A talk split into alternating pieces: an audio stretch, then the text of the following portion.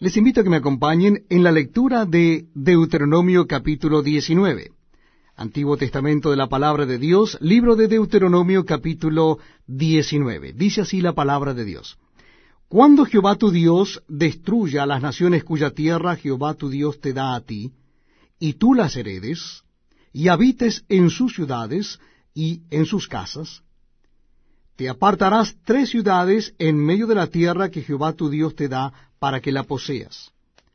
Arreglarás los caminos y dividirás en tres partes la tierra que Jehová tu Dios te dará en heredad, y será para que todo homicida huya allí.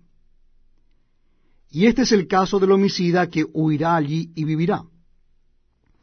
Aquel que hiriere a su prójimo sin intención, y sin haber tenido enemistad con él anteriormente, como el que fuere con su prójimo al monte a cortar leña, y al dar su mano el golpe con el hacha para cortar algún leño, saltare el hierro del cabo y diere contra su prójimo, y éste muriere.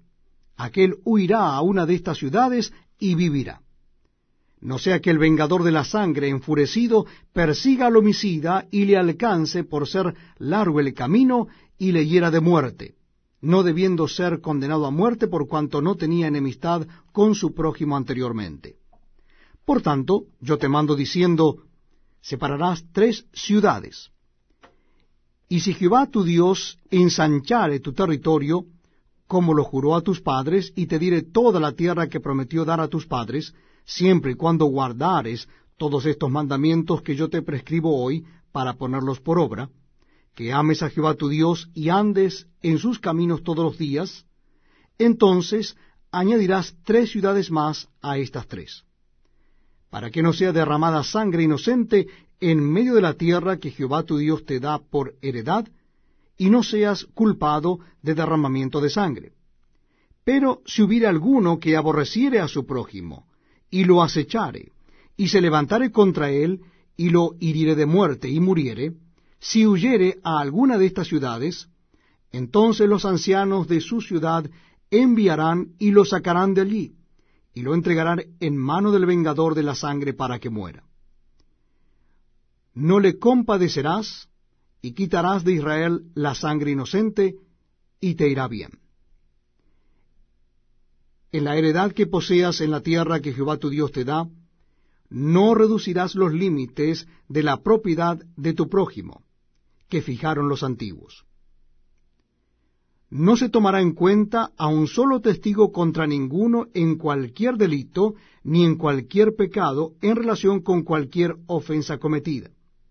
Solo por el testimonio de dos o tres testigos se mantendrá la acusación.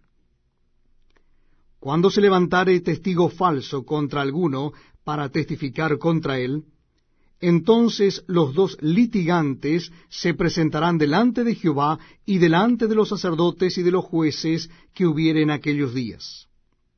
Y los jueces inquirirán bien, y si aquel testigo resultare falso y hubiere acusado falsamente a su hermano, entonces haréis a él como él pensó hacer a su hermano, y quitarás el mal de en medio de ti. Y los que quedaren oirán y temerán, y no volverán a hacer más una maldad semejante en medio de ti.